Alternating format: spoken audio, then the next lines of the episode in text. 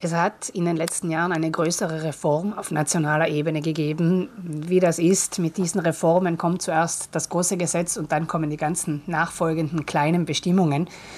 Als das Ganze dann endlich seinen Abschluss gefunden hat, haben wir uns an die Arbeit gemacht und diese Reform in unseren bestehenden Leitfaden eingearbeitet. Das war eine ziemlich umfassende Reform. Jetzt aber haben die Eigentümerinnen von Wohnungen in Mehrparteienhäusern wieder aktuelle Informationen zur Verfügung und können nachsehen, was sind meine Rechte, was sind meine Pflichten. Die neu aufgelegte Kondominiumfibel informiert in sieben Abschnitten über alle Bereiche, die wichtig sind, wenn mehrere Parteien gemeinsam unter einem Dach leben. Wir fangen an mit den Begriffsbestimmungen, denn das ist ganz wichtig. Wir reden von einer rechtlichen Materie, also muss klar sein, wovon wir hier reden. Es handelt sich um Gesetze und ich muss wissen, was gemeint ist mit einem Wort, denn sonst verstehe ich das womöglich falsch. Es folgt die Verwaltung, da gehen wir auf die einzelnen Aspekte ein. Was sind die Pflichten des Verwalters? Bis wann muss was geschehen innerhalb eines Jahres? Da gibt es genaue Termine, die müssen eingehalten werden. Festgelegt ist beispielsweise, dass in einem Mehrparteienhaus das Treppenhaus eigentlich nur mit Einverständnis aller anderen Bewohner als Abstellraum benutzt werden darf oder dass der Keller nicht zum Party- oder Wohnraum umfunktioniert werden darf und vieles mehr.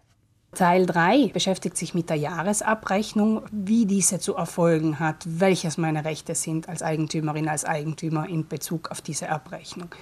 Teil 4 nimmt Instandhaltung, Modernisierung und Bewahrung der Bausubstanz genauer unter die Lupe.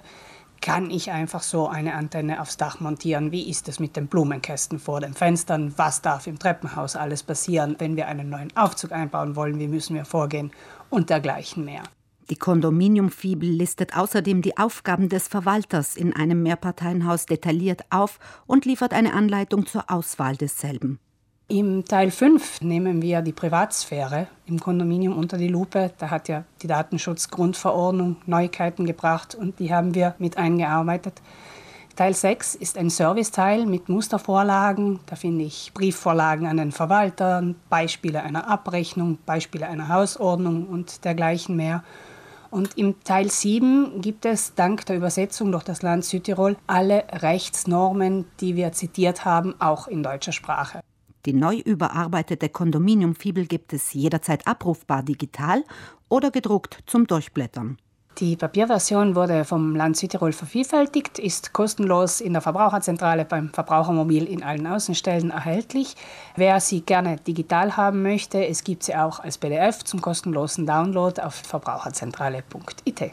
Für die Kondominiumfibel sollten alle, die in einem Mehrparteienhaus wohnen, ein Plätzchen im Küchenregal finden oder digital auf PC oder Tablet, als Nachschlagewerk im Zweifelsfall und als Leitfaden zu den eigenen Rechten und Pflichten.